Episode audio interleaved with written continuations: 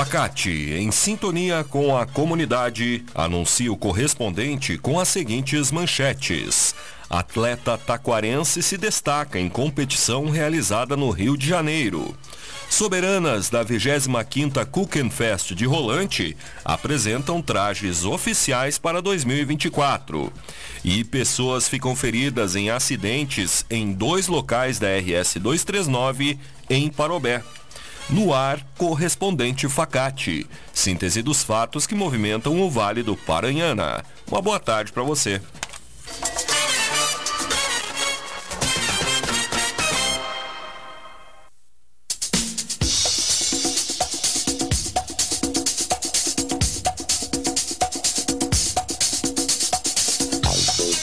Atleta taquarense se destaca em competição realizada no Rio de Janeiro. No final de semana, Eduarda Laureano da Rosa se destacou em uma competição que foi realizada na praia de Copacabana. Considerado o maior festival de esportes de praia do mundo, o Rei e Rainha do Mar 2023 teve um recorde de mais de 5 mil participantes inscritos. No sábado, ocorreu a Super 3, prova de revezamento em equipe com as categorias masculina, feminina e mista, além de provas de corrida beach run, beach biathlon, infantis e natação open 500 metros. Participando da prova Beach Run, no sábado, dia em que também completou 26 anos de idade, Eduarda venceu o primeiro lugar na categoria de 5 quilômetros. Facate realiza no dia 10 de dezembro uma edição especial de vestibular. A inscrição é a doação de 4 litros de leite de caixinha, a serem entregues no dia da prova. O vestibular será a partir das 14 horas, no campus, e as inscrições devem ser feitas em www.facate.com.br. Vestibular é na Facate, dia 10 de dezembro. Escolha qualidade. Escolha Facate. Inscrições em www.facate.br.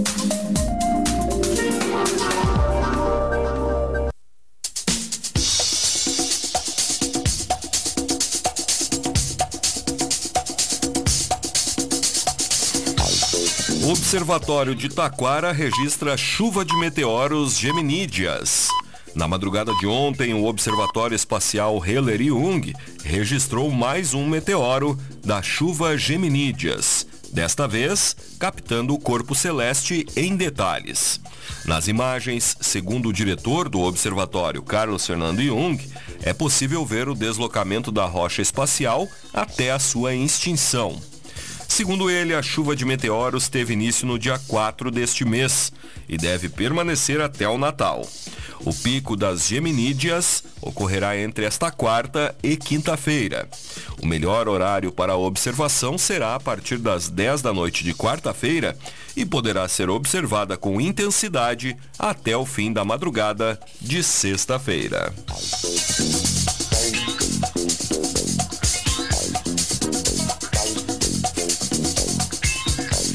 Brigada Militar de Três Coroas promove formatura de 104 alunos do ProERD. Na noite de sexta-feira ocorreu a formatura da terceira e última turma deste ano do Programa Educacional de Resistência às Drogas e à Violência.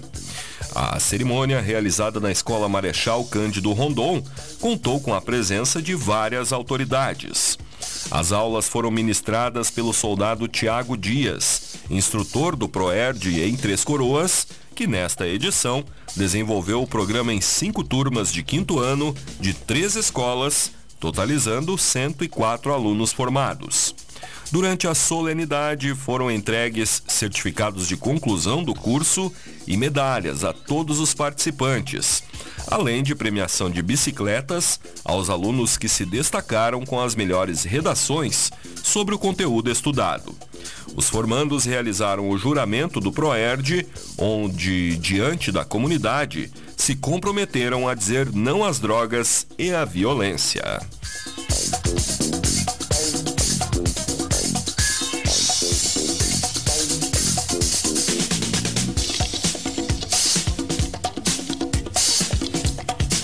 Cerca de 100 patinadores realizam a apresentação Contos de Natal em Três Coroas.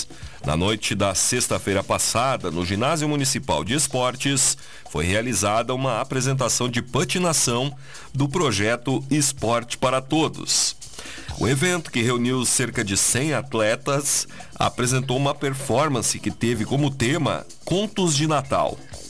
Segundo a Prefeitura, o projeto oferecido pelo município é gratuito e destaca o compromisso com a inclusão e o acesso ao esporte para todos.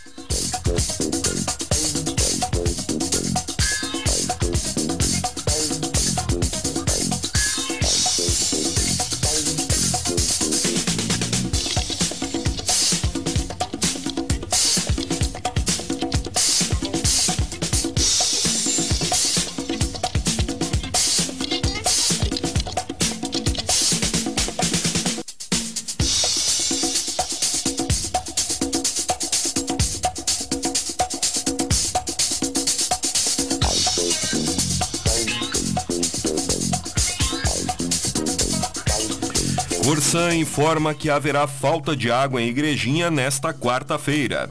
A companhia informou que haverá falta de água em dois locais do município.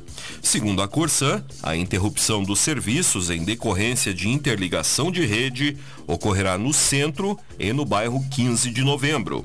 Em nota divulgada em seu site, a Corsan relata que a previsão é de que o serviço seja normalizado até o final da manhã do mesmo dia. Após o término do serviço, poderão ocorrer oscilações na pressão da água e a normalização do abastecimento se dará gradualmente.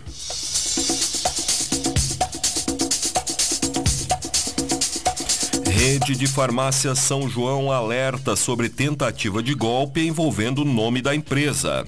Na manhã de hoje, a São João divulgou um comunicado alertando sobre uma tentativa de golpe. Em nota, a rede relata que estão circulando mídias com informações falsas sobre sorteio de prêmios em dinheiro publicadas por pessoas externas e desconhecidas com o único objetivo de prejudicar a imagem da empresa e responsabilizar terceiros contra os conteúdos gerados.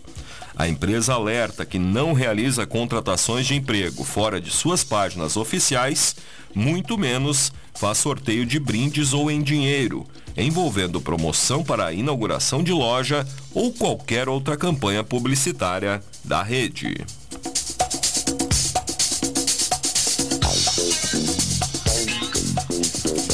Soberanas da 25ª Cookenfest de Rolante apresentam trajes oficiais para 2024. Os novos trajes das soberanas da Festa da Cuca foram conhecidos pela comunidade na tarde de sábado. Os vestidos oficiais que a rainha Joana Yasmin Diedrich, a primeira princesa Emily Schwingel e a segunda princesa Débora Schierholt têm como cor predominante o vermelho, que representa a bandeira do município. Os trajes foram produzidos por Sônia Kiefer.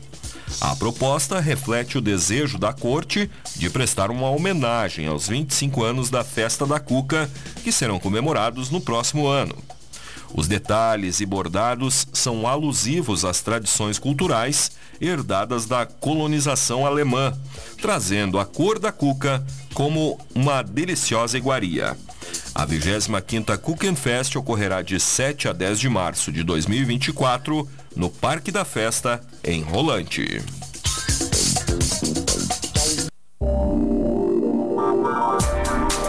Facate realiza no dia 10 de dezembro uma edição especial de vestibular. A inscrição é a doação de 4 litros de leite de caixinha, a serem entregues no dia da prova. O vestibular será a partir das 14 horas no campus e as inscrições devem ser feitas em www.facate.com.br. Vestibular é na Facate, dia 10 de dezembro. Escolha qualidade. Escolha Facate. Inscrições em www.facate.br.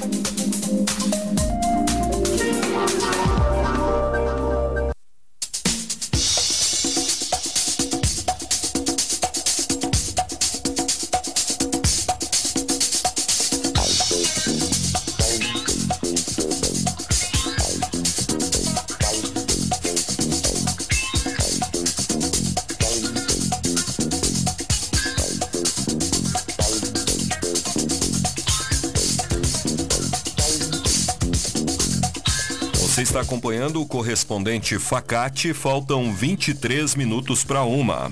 Motoristas são presos em flagrante por dirigir embriagados em Igrejinha. Na madrugada de sábado, por volta das duas horas, a Brigada Militar foi acionada por populares na rua Oswaldo Cruz, a rua coberta na área central, para atender a uma ocorrência de acidente de trânsito.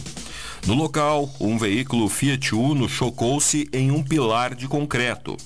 Do lado de fora do carro estava o condutor de 38 anos, que apresentava sinais de embriaguez. O autor, que possui antecedente por receptação, foi conduzido ao, ao hospital e posteriormente encaminhado à delegacia.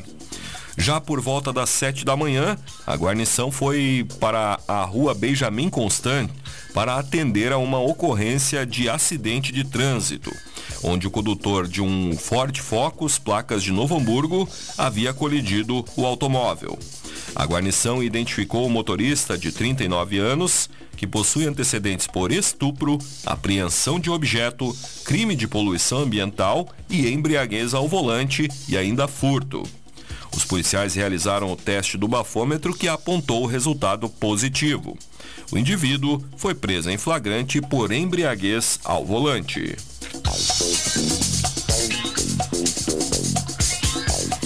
Duas pessoas ficam feridas após carro colidir em poste na RS 239. No início da tarde de ontem, duas pessoas ficaram feridas após seu carro eh, sofrer um acidente no quilômetro 48 da rodovia, nas proximidades da divisa entre Parobé e Taquara. Segundo o comando rodoviário da Brigada Militar, o automóvel capotou e logo em seguida atingiu um dos postes de iluminação pública. Socorridos pelo Corpo de Bombeiros Militar de Taquara e pelo SAMU, o condutor e o passageiro do carro foram encaminhados ao Hospital São Francisco de Assis em Parobé. O comando rodoviário realizou contato com a Secretaria de Obras de Parobé, solicitando a retirada do poste da via pública.